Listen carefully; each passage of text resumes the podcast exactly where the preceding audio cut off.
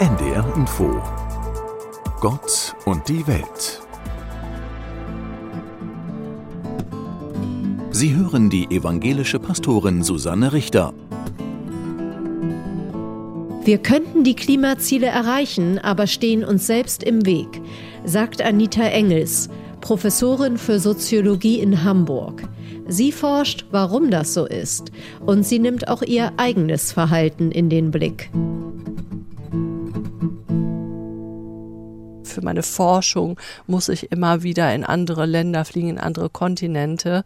Und ich weiß, dass ich inkonsistent bin und so geht es allen anderen eben auch. Wie können wir uns da gegenseitig stärken? Und was für eine Rolle spielen dabei eventuell auch Religionsgemeinschaften?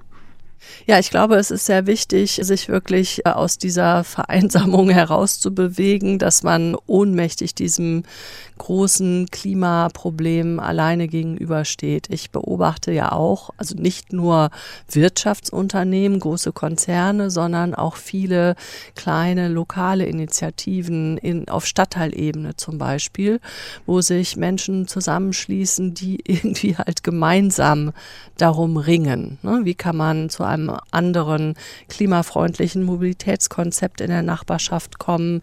Wie kann man die Energiewende gemeinsam bewältigen? Das finde ich eigentlich immer sehr ermutigend. Und Religionsgemeinschaften können natürlich solche Gemeinschaftsgefühle auch stiften. Kirchen können bei sowas sehr mithelfen. Wir wissen ja auch aus vielen empirischen Beispielen, dass die Kirchengemeinden da im Klimabereich eine zum Teil sehr aktive Rolle einnehmen. Und würden Sie aber auch sagen, dass die Kirchen da eine große Verantwortung auch im ideellen Bereich haben? Ja, wir sehen jetzt im Moment in vielen gesellschaftlichen Debatten, dass so eine gewisse Kälte und Härte sich durchsetzt äh, bei allen möglichen Themen, sei es jetzt der Umgang mit Asylsuchenden, seien es Kriege und Konflikte, mit denen wir uns auseinandersetzen oder eben auch die Klimaproteste, die wir im Alltag erleben. Und da ist diese Grundvermittlung von Empathie und von Solidarität ein ganz wichtiger Weg, um aus, aus dieser Verhärtung herauszukommen. Ich denke, dass wir eine positive, konstruktive Klimaschutzpolitik eigentlich nur erreichen können, wenn wir das schaffen, eine empathische Grundlage in der Gesellschaft wieder zu verankern.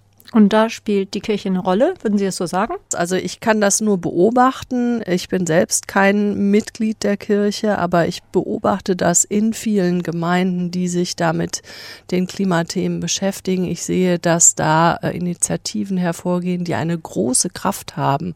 Das ist eben manchmal dann doch viel stärker, diese Art von Gemeinschaft, Empathie und Solidarität, die von den Kirchen vermittelt werden, als die, die jetzt erstmal mühsam über Nachbarschaft zustande kommen muss.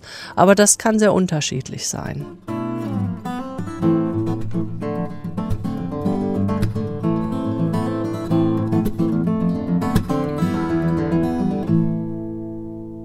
Das war ein Beitrag der evangelischen Kirche.